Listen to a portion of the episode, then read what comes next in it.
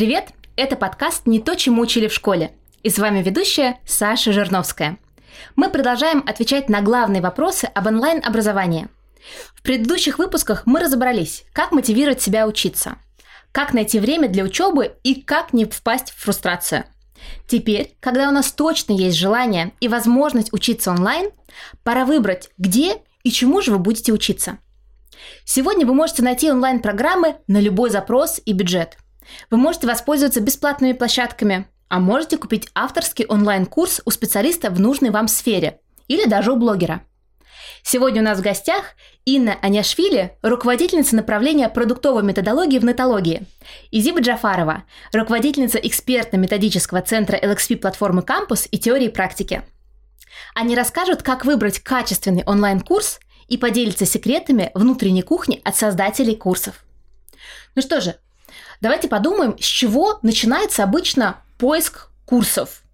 Может быть, есть какие-то определенные схемы, как действуют студенты, ну, например, нотологии. Инна, как приходят к вам студенты и выбирают программы для себя? Ну, на самом деле все зависит от запроса, с которым приходит человек. Иногда студент может просто прийти и посерфить на нашем сайте, посмотреть, какие программы у нас есть. Если у него есть просто какой-то общий запрос чему-нибудь поучиться, что-нибудь посмотреть, скорее всего, он попадет на страницу каких-нибудь наших бесплатных занятий курсов, чтобы познакомиться с нами, познакомиться с какими-то новыми темами. В общем, ничем себя особо не отягощать. Вот просто такое свободное плавание. Но чаще всего к нам приходят люди уже, которые имеют определенный запрос, тот или иной. Он может быть не до конца как-то сформирован, и мы часто помогаем нашим студентам этот запрос сформулировать, какую-то четкую цель. Но, тем не менее, его может интересовать либо какая-то конкретная сфера, например, дизайн. Или и он просто чувствует какое-то внутреннее недовольство там, текущей, может быть, работой, своей там, должностью, и просто смотрит, а что есть и что мне могло бы откликнуться. Может быть, он вообще ищет программы высшего образования, такие у нас программы тоже есть. Поэтому ориентируемся сначала на какой-то первичный запрос нашего студента, он может быть очень разный, и он уже потом попадает на наш сайт и знакомится с информацией, и если какой-то информации ему не хватает, то мы общаемся с ними напрямую, отвечаем на вопросы, высылаем дополнительные материалы и все такое. Зиба, перед тем, как человек попадает на любой портал, где он уже начинает, как Инна сказала, серфить и что-то искать, проделывается какая большая работа. Как обычно действуют студенты или как им нужно действовать для того, чтобы не ошибиться с выбором? Здесь, конечно, может быть очень много факторов, да, а, как сказали уже, здесь все зависит от запроса студента. В этом смысле стоит посмотреть, если, например, а, у тебя задача скорее посерфить, да, посмотреть вообще, что есть, то, возможно, подойдут какие-то там небольшие курсы, и в этом смысле цена ошибки, скажем так, невысока, то есть можно купить какой-то небольшой курс, пройти его, может быть, даже какой-то есть бесплатный э, контент, как часть курса, и в этом случае ничего страшного, попробовал, посмотрел, пошел дальше.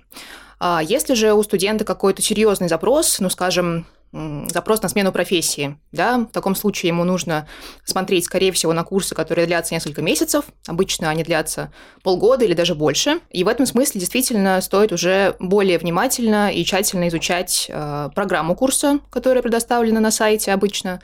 Э, стоит прям, мне кажется, подойти к этому как к отдельному проекту. Вот эта часть подготовки, выделить себе время на это и осознать, что да, действительно, курсов много, и не все из них себе подойдут понять, как ты можешь это узнать. А узнать ты можешь это из разных каналов. Во-первых, конечно же, то, что указано на сайте. Во-вторых, э, ты смотришь на отзывы студентов, и часто бывает так, что даже контакты студентов, э, которые уже проходили, да, тоже доступны. Либо уже на сайте, либо их можно запросить, то есть какие-то референсы от тех людей, которые, правда, это все прошли уже. А, бывает так, что можно зайти, скажем, на сайты э, этих э, образовательных организаций, в которые ты пришел, посмотреть, что пишут в соцсетях. И кроме этого, ты можешь еще поговорить с отделом продаж, да, скорее всего, с менеджерами этой компании, и уточнить у них, а, а уточнить у них можно много чего, помимо того, что уже и так сказано на сайте, ты можешь э, подумать о такой внутренней кухне и уточнить у них, э, как это все устроено. А, в этом смысле, мне кажется, что будет видно и слышно сразу от менеджеров, да, как серьезно подходит компания к разработке курсов. Естественно, если вам говорят только там про стоимость э, или, или про скидки, не говоря ничего о содержательной части вопроса, то это такой негативный, мне кажется, флажок уже, что, скорее всего, компания компания фокусируется не, не на том, на чем нужно, а не на том, на чем нужно, по крайней мере, вам как студент. Вот, поэтому я бы сказала, да, такие вот несколько направлений. Прям стоит выделить для себя этот чек-лист, да, что для вас конкретно важно, на что бы вы обратили внимание. А, возможно, что вы уже проходили какие-то курсы, и уже этот чек-лист у вас будет составлен а, по опыту, который у вас лично был. И проверить э, тот курс, который вам приглянулся именно по этому чек-листу. И на какие вопросы обычно задают студенты, которые определяются с выбором программы? Что для них важно и на что они больше всего обращают внимание? Кроме, конечно, стоимости и длительности, что лежит на поверхности. А, студенты очень подробно изучают программу, и я совершенно согласна с таким подходом. Программу нужно изучать очень вкрадчиво. Если вам кажется, что информации на сайте недостаточно, то запрашивайте ее менеджеров, консультантов, можете пообщаться со студентами. В общем, это такой, ну, Программа – это сердце курса. Понятно, что если с ней что-то не так, то, скорее всего, все остальное уже не спасет. Какая там не была бы классная, может быть, какая-то поддержка или эксперты. Если программа слабая, то, скорее всего, будете разочарованы в этом выборе. Поэтому студенты очень много задают вопросов по самой программе. Если, например, приложить какой-то чек-лист, по которому можно оценить программу, когда вы заходите на сайт, то я бы предложила, например, посмотреть на то, в принципе, какие темы будут изучаться, какие навыки будут отрабатываться, даже больше навыки, чем темы тут важнее. А, сколько длится программа в месяцах и конкретно в часах. Сколько теоретических часов, сколько практических, потому что практически все таки должно быть больше. Если теория превалирует, то, скорее всего, будет ну, мало какого-то практического результата от этой программы. Это тоже такой звоночек, на который бы я а, предложила обратить внимание. А есть ли какое-то четкое расписание, например, у курса, или это свободный формат, вы просто смотрите видео. Студенты тоже часто интересуются, нужно ли мне находиться в конкретное время, в конкретном месте. Вот. Э, формат может быть гибридный, где-то может быть какие-то такие встречи живые, ну, в онлайне, а где-то записи. А если дипломный проект – может быть, проектов несколько, что я могу положить в портфолио, а что получается по итогу. Очень часто на сайте показывают примеры дипломных работ, что вы видели, а что вы получите в результате, это часто очень вдохновляет и мотивирует. Ну, это примерно такой, наверное, чек-лист, по которому можно так пробежаться и оценить эм, верхнеуровневую программу.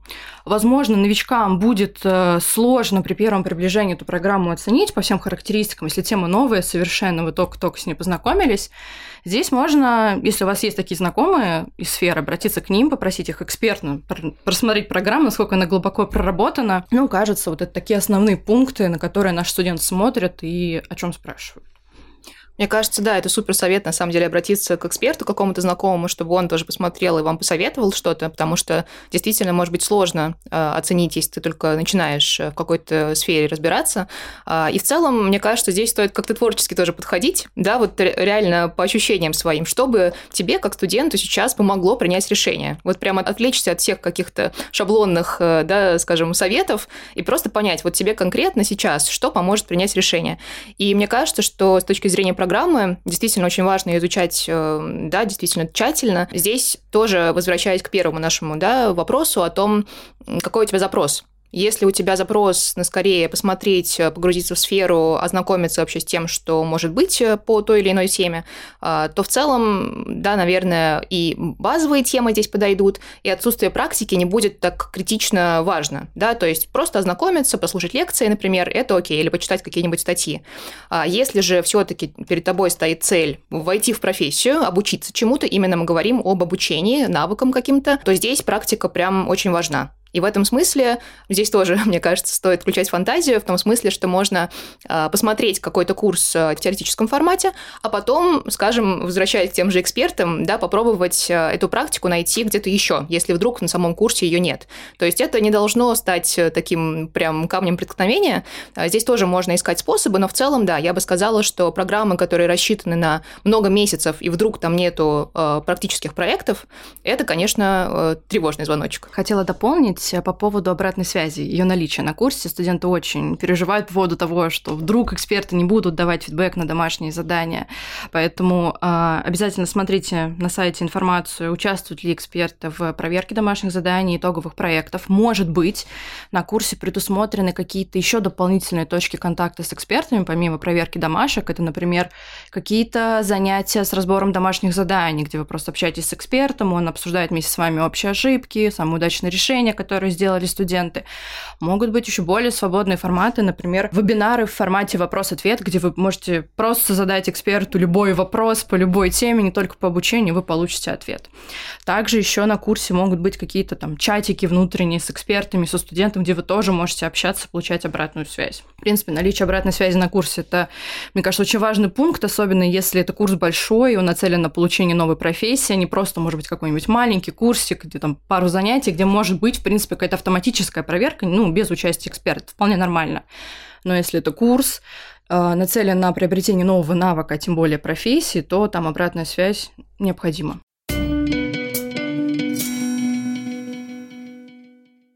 Говоря про саму программу, как студенту проверить, насколько она актуальна? Все меняется очень быстро, и наш внешний контекст, и внутренний, появляются новые технологии. Как студенту оценить, насколько программа актуальна? Потому что, например, от года к году не меняется название каких-то крупных программ. Вот как здесь действовать? Мне кажется, загвоздка в том, что если студент не очень глубоко прям погружен в эту сферу, он может, к сожалению, это не заметить. Ну, это так и есть. Вполне возможно, что софт, сама программа не меняется, но она регулярно обновляется. Мне кажется, даже люди, которые погружены в сферу, могут не знать, какой там номер версии этого, этого софта вышел, какой сейчас актуален. Это уже задача организаторов курса, там, продюсеров курсов, которые там постоянно держат руку на пульсе и отслеживают, какие там изменения появились на программе. Вот, поэтому, если у вас есть возможность посоветоваться с кем-то из индустрии, чтобы они оценили вообще, например, какие инструменты изучаются на курсе, сколько они актуальны, чего, может быть, не хватает, что, может быть, уже давно не используют, используют, это хорошо. Но есть риск, что, к сожалению, вы какие-то вот мелкие изменения в программах не заметите. После введения ограничений мы примерно представляем, какие программы, например, перестали работать на территории России или перестали быть актуальными, э, вы можете найти список этой программы, просто сравнить с тем, что предоставлено на сайте. Если вы видите, что на сайте явно информация какая-то неактуальная, там предоставлены те инструменты, которые вы сейчас явно не сможете воспользоваться, то это тоже такой тревожный звоночек, а обновляют ли организаторы информацию на сайте раз, а обновляют ли вообще свои курсы? В прошлых выпусках мы говорили про то, что учиться одному гораздо сложнее бывает с точки зрения поддержания мотивации, чем в группе. Какие вопросы здесь должен задавать студент а, организаторам а, обучающих программ для того, чтобы понять, насколько группа будет вовлечена, он сможет пользоваться поддержкой своих а, однокурсников и какую пользу дополнительно он сможет получить от обучения вместе с другими? Я бы сказала, что как минимум можно уточнить о том, какие проекты э, практически предполагаются на курсе. Скорее всего, они будут групповыми, ну, точнее, кажется, что так бывает часто. И в этом случае предполагается действительно, что команды будут формироваться так, так или иначе, и ты будешь взаимодействовать с другими студентами на этом курсе. При этом, мне кажется, вопрос такой неоднозначный, потому что некоторым, может быть, э, в одиночку учиться эффективнее или, по крайней мере, чередовать э, учебу самостоятельно с учебой в группе. А, так что здесь я бы сказала, что тоже хороший вопрос, который стоит уточнить заранее. Если там все построено на работе в группе, там, например, по личному опыту даже я могу сказать, что мне всегда нужно время самостоятельно подумать, а потом, например, прийти в группу. То есть здесь какой-то нужен баланс. В этом плане тоже как такой маркер того, насколько вам такой курс будет подходить по формату. И на есть что добавить? Вы можете уточнить, есть ли какой-то внутренний чат со студентами, бывают ли какие-то неформальные встречи, например, студентов с другими студентами, студентов с экспертами, бывают ли какие-то групповые проекты, как уже Зиба упомянула, или, может быть, просто воркшопы, разовые занятия, когда вы просто встречаетесь встречаетесь и прям здесь сейчас что-то делаете классное. И соглашусь, что далеко не всем подходит такой формат на самом деле. Если вы чувствуете, что вам не хочется особо общаться с другими студентами, совершенно нормально, не заставляйте себя. Если вы видите, что на курсе очень много такой практики, то оцените, насколько вам будет комфортно. Может быть, ваша энергия будет, наоборот, скорее иссякать, а не пополняться. Поэтому в том числе смотрите на сайте информацию о том, какой формат обучения предусматривается, или спрашивайте у менеджера, особенно если для вас это прям критично важно.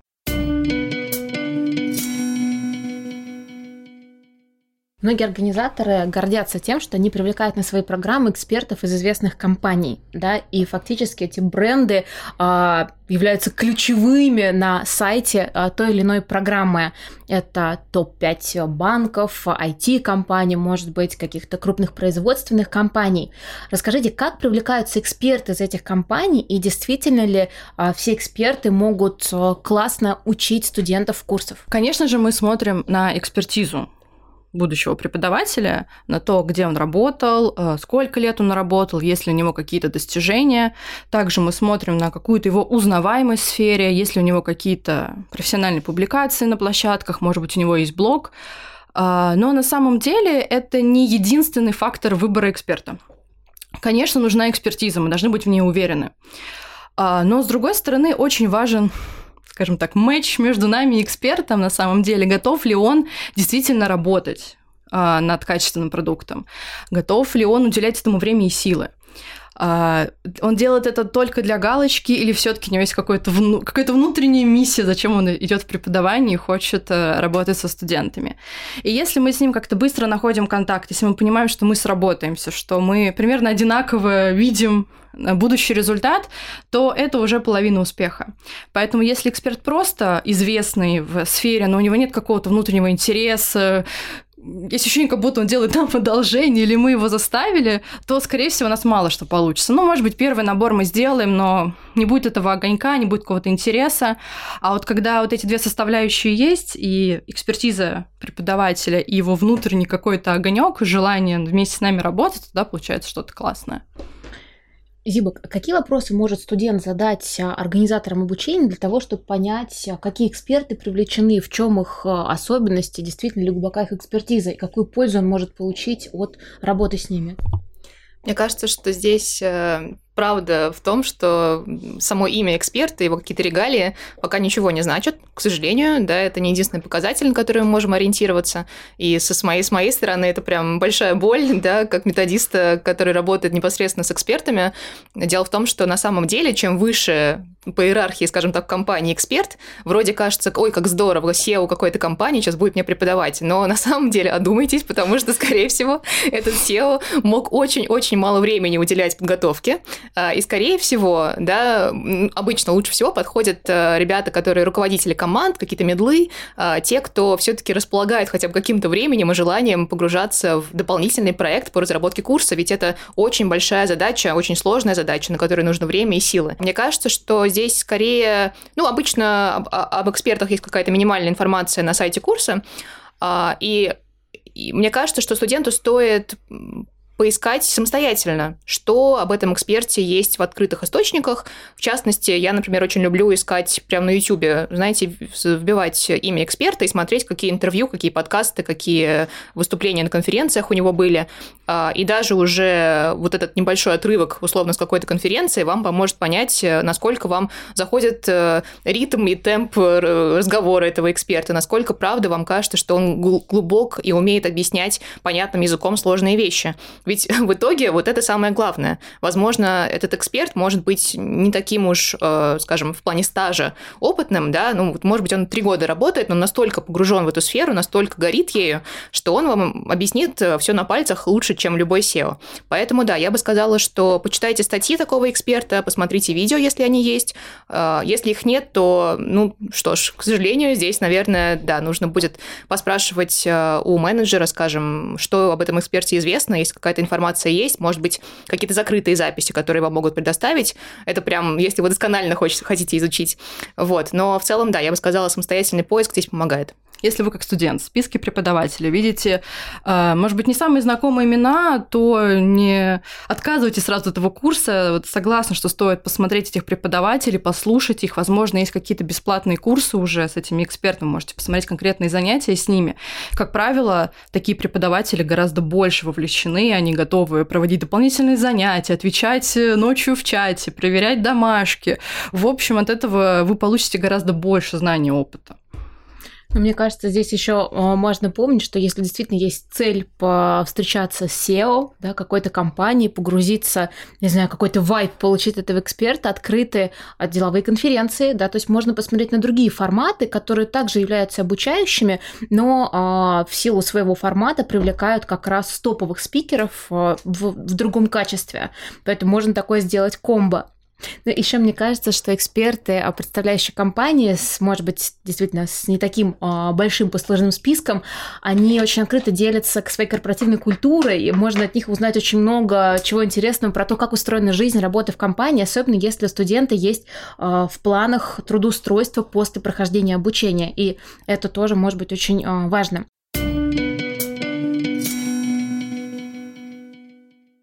Кстати, может ли а, вот а, возможность а, трудоустроиться в компанию, из которой преподаватель, являться критерием для выбора программы? Инна? А, да, трудоустройство это очень интересный такой поинт. Хочется поразмышлять на эту тему. А, смотрите, во-первых, далеко не всем студентам нужно трудоустройство, потому что есть курсы, которые нацелены на приобретение новой профессии. Там, наверное, действительно большинство студентов нацелены на поиск новой работы, но в том числе даже среди таких а, студентов есть те, которые уже работают э, в этой сфере, но хотят какие-то свои скиллы подкачать. Может быть, они пришли в эту сферу как-то самостоятельно, может быть, без какой-то матчасти, и хотят ее как раз-таки приобрести в рамках обучения, чтобы чувствовать себя уверенно. А есть курсы, которые, в принципе, не нацелены на трудоустройство. Например, это какие-то короткие навыковые курсы, например, курс по Excel. Ну вот вы прошли этот курс, вы теперь уверенно владеете Excel, но это не подразумевает какое-то дальнейшее трудоустройство. А если говорить про большие программы, где вот как раз-таки цель – это приобрести новую профессию. Я считаю, что если на сайте написано, написаны такие посылы вроде моментальное трудоустройство, стопроцентное, гарантированное, там, высокие заработки во время обучения, сразу же после, это, короче, точно красные флажки, это точно повод усомниться в честности э, этих намерений и этих организаторов на самом деле. Что может на самом деле вам предложить курс, организаторы, курс, провайдеры – они могут э, предложить программу трудоустройства выпускников, которая не гарантирует стопроцентное получение работы, но они вам помогают в поиске ее. Они могут вам помогать э, составить резюме, подготовиться к собеседованию, э, собрать портфолио могут вам дать какие-то первые, может быть, предложения от партнеров, но все равно дальше работа за вами, то, как вы выступите на собеседовании, как вы выполните сами тестовое, поэтому здесь не может быть никаких гарантий. Могут быть э, такие варианты, как стажировки в компаниях-партнерах. Тоже классный поинт, и, в принципе, если вы это видите, то это здорово. Это может вполне себе внушать доверие. Также в курсе могут быть какие-то элементы, которые помогают вам подготовиться к будущей работе на старте карьеры. Например, в курсе могут быть э, включены какие-то реальные проекты от работодателей, что тоже вам поможет э, в дальнейшей работе. Могут быть какие-то тестовые задания от работодателей. В общем, в курсе не должно быть никаких э, громогласных обещаний по поводу кучи денег, э, каких-то невероятных зарплат. Э, скорее всего, э, вам могут предложить какую-то программу трудоустройства, какие-то дополнительные проекты, которые помогут вам на старте карьеры, или стажировки. Вот если вы ищете работу после обучения, то я бы обращала внимание на такие посылы.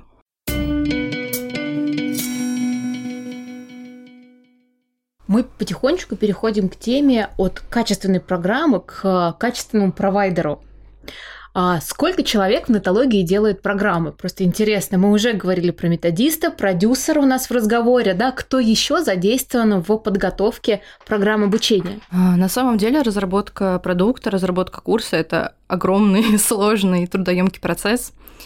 И я попыталась сформировать такую минимальную необходимую команду для создания курса. У меня получилось 12 человек, но на самом деле их гораздо больше. А кто эти люди? Это продюсер курса, непосредственно его главный оунер и создатель. Что делает продюсер? Потому что это та самая внутрянка, которая студентам не видна. Вот от кого зависит качество продукта? Расскажи, как бы, что делает каждый человек или что включает угу. каждая роль. А продюсер, он такой главный оунер, хранитель продукта, за ним идея этого курса, он как раз-таки проводит такое первичное исследование рынка, он ищет, какие темы сейчас актуальны, что сейчас там, чему сейчас хотят люди учиться, он ищет э, партнеров курса, в общем, продумывает вообще идею будущего курса и, скажем так, э, контролирует ее реализацию дальнейшую. На курсе есть еще такой э, участник, как методист, он работает в партнерстве с продюсером, он отвечает за всю образовательную часть, за всю внутрянку и начинку какие будут э, э, занятия, как будет выстроена структура, э, какие будут форматы. Это уже все полностью на методисте. Продюсеру на начале разработки помогает исследователь. Э, он проводит большой пул исследований для того, чтобы у нас было полное представление о том, что что ждет э, рынок от сотрудника, чего требуют работодатели от наших выпускников. Также на курсе есть эксперт непосредственно, ну, как правило, экспертов гораздо больше, но условно пусть будет в нашей минимальной команде один эксперт. А, у нас есть специалисты по контролю качества. Это сотрудники учебно-методического отдела, которые отсматривают все наши программы, все наши занятия на предмет соответствия там, всех наших методических стандартов, регламентов, что все было соблюдено, что все было классно, что мы ничего не упустили перед тем, как загрузить уже материалы в личный кабинет студента. А, также есть редакторы, которые вычитывают все наши материалы, дизайнеры, которые красиво оформляют все наши а, учебные материалы и контент, координаторы, координатор съемок, который помогает организации съемок, если они предусматриваются в курсе, а, операторы, режиссер монтажа, координатор курса, непосредственно тот, кто сопровождает обучение, ну вот, по-моему, все. Но на самом деле таких людей гораздо, гораздо больше. А, я не упомянула ребят, которые занимаются маркетингом, продвижением курса. Это тоже немаловажная такая часть разработки продукта. Я не упомянула менеджеров по поиску экспертов, кто помогает нам находить преподавателей, сотрудников клиентского сервиса, которые поддерживают наших а, студентов от начала покупки до конца обучения. Есть а, еще такая роль, как методолог учебно-методического отдела. Он помогает на старте проектирования программы методисту, и также участвует в контроле качества программ, чтобы все было соблюдено, чтобы все было по правилам педагогического дизайна, и чтобы можно было дальше отправить программу уже в путь. Сколько времени требуется на разработку качественной программы обучения? А, повторюсь, это процесс действительно очень долгий, очень сложный, и он состоит из э, нескольких этапов. А, как минимум, это исследование перед началом разработки, это поиск экспертов и партнеров, это непосредственно сама разработка программ вместе с экспертами, это создание учебного контента, это верификация этого контента, проверка, э, проверка отделом контроля качества. Это редактура, дизайн, съемка, монтаж, какие-то правки. В общем, этапов очень много, я, возможно, какие-то упустила. А, но если, если представить, что курс длится три месяца, то его производство может э, занять месяцев 6-7 примерно. Могут быть различные форс-мажоры, но примерно так. Но на самом деле я вот размышляю по поводу того, сколько длится разработка курса. Это даже в какой-то степени вопрос философский, потому что в какой-то степени разработка длится всегда. А, она никогда не заканчивается. Нет такого, что мы разработали курс от начала до конца, и как бы все. Мы переходим к следующему, а этот живет своей жизнью. На самом деле нет. А, мы постоянно дорабатываем наши курсы на основе обратной связи студентов либо после обучения, либо прямо в процессе обучения, на основе образовательной аналитики, на основе того, что требует сейчас рынок, что изменилось. А, поэтому, если какие-то работы на курсе завершены, то, скорее всего, курс просто закрылся потому что это процесс бесконечный. Зиба, что бы ты еще сказала о том, на что нужно обращать внимание студенту, который выбирает провайдера? Какие еще есть критерии качественного провайдера? Ну, вот ты сказала про то, что это довольно большая команда разработки, да, то есть кажется, что когда много людей или в разных ролях э, люди готовят курс, это знак качества, что компания может обеспечить полностью вот этот технологический а, цикл производства. А что еще? Возможно, сейчас это будет немножко такая субъективная моя какая-то оценка, но для меня очень важно, на каком языке говорят провайдеры, то есть такой какой-то культурный индикатор. Если на сайте в описании программы курса выглядит, как будто бы его сделали для какого-то официального регламента, знаете, с пунктами, подпунктами, суперофициальным языком, э, шрифтом Times New Roman, и вот прям вы читаете и думаете, это вообще для людей писали или для отчета какого-то. Я утрирую сейчас, но в целом, чтобы вы поняли, о чем речь. Если такие формулировки вы встречаете, то это для меня тоже опять же, наверное, возможно, да, это где-то личная такая история, но мне кажется, что это плохой показатель, потому что если компания, провайдер и вся команда э, производства курса заботятся о том, чтобы студенту было понятно, чтобы студенту было интересно, чтобы было увлекающе, то и даже на лендинге уже это будет э, видно, потому что то, как представлена информация, на сайте, это, скорее всего, будет как-то мэчиться с тем, как будет представлена информация в самом курсе. А там уже как раз вот эта вот работа с экспертом, и да, возможно, у кого-то возник вопрос, зачем нам столько методистов, методологов, продюсеров, господи, у нас же есть эксперт. На самом деле, вот этот вопрос как раз э, очень важный, что эксперт нам приносит знания, а, периодически, знаете, есть такое когнитивное искажение, проклятие знания. Вот он приходит из высоты своих знаний, он не может это переложить в простой и понятный язык и последовательность. И вот эта вся команда команда мучительно иногда из эксперта вытягивает и описывает это так, как э, будет понятно начинающему э, студенту по этой теме. Поэтому, да, возвращаясь к вопросу о том, на что обращать внимание, я бы сказала, что вот этот вот какой-то культурный контекст, да, как, как вообще на сайте с тобой разговаривают, насколько формально или неформально. Возможно, на самом деле, видите, это моя такая субъективная оценка, да, мне ближе неформальный язык скорее. Кому-то, возможно, скорее будет ближе более, формальный пода более формальная подача, это понятно. В общем, на это стоит ориентироваться. А, дополню по поводу языка а, на сайте, вообще языка бренда, я совершенно согласна с этим, и мы тоже вот э, упарываемся в эту сторону, стараемся писать наши сайты и лендинги понятным языком, и если вдруг мы используем какой-то профессиональный термин, мы обязательно его расшифровываем, вот, и то же самое, конечно, стараемся делать и в курсах. Ну, здесь я прям максимально плюсую. Еще хочу дополнить по поводу методиста. А, как раз-таки и задача методиста побыть вот скажем так, на месте студента, посмотреть на контент глазами студента и задать вопросы такие, которые, скорее всего, студент задаст. Потому что у методиста не замыленный взгляд. Он может увидеть какие-то, не знаю, непонятные, там, темные места в контенте и обратить внимание на это эксперту. Эксперт, скорее всего, на это не заметит.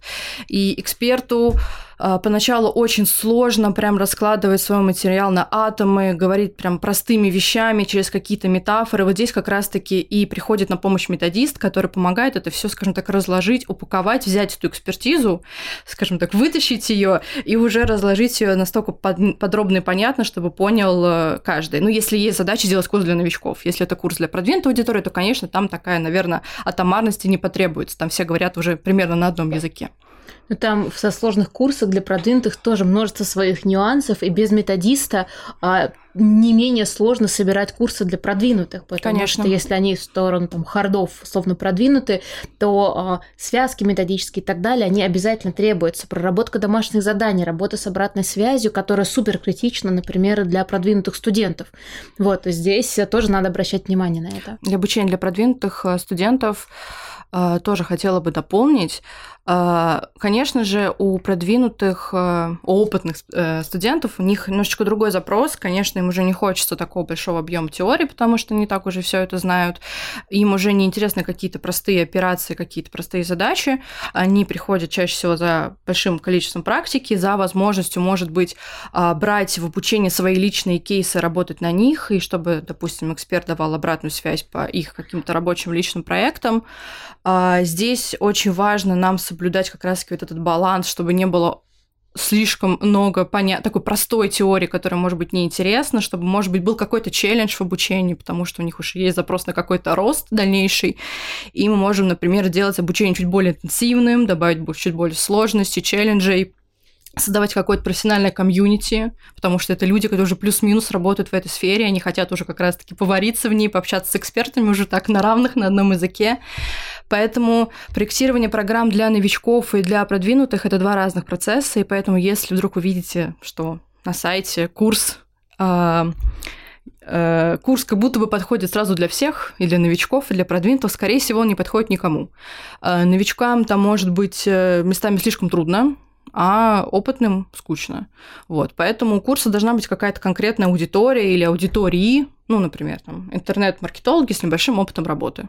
Не новички, но и не супер продвинутые, те, которые, может быть, там полгода, год уже работают. Спасибо большое. Это очень важно, когда а, студент понимает свой запрос и свой уровень знаний в той или иной области.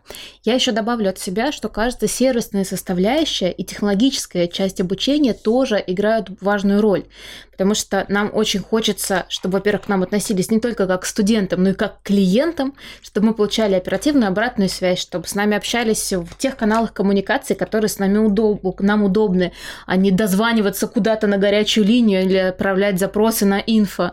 Да, то есть это тоже очень важно, поэтому если вы человек, который привык получать качественный сервис, обратите внимание, как общается служба поддержки с вами для того, чтобы вам потом не было мучительно больно в процессе. Ну и есть э, юридическая сторона вопроса, например, а, возвращает ли компания деньги за обучение, которое вы по той или иной причине не смогли пройти. А, читайте обязательно договор, как он а, прописан в компании. Не стесняйтесь задавать вопросы, потому что ну, договор – это повод, в общем общем-то, а, обсудить, договориться, и он должен быть выгоден а, двум сторонам. Поэтому на это тоже обращать внимание, заключая договор на обучение с надежным провайдером.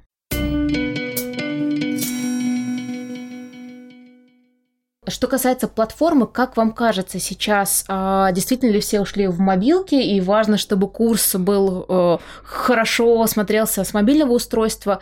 На что здесь стоит обращать внимание студентам, Инна?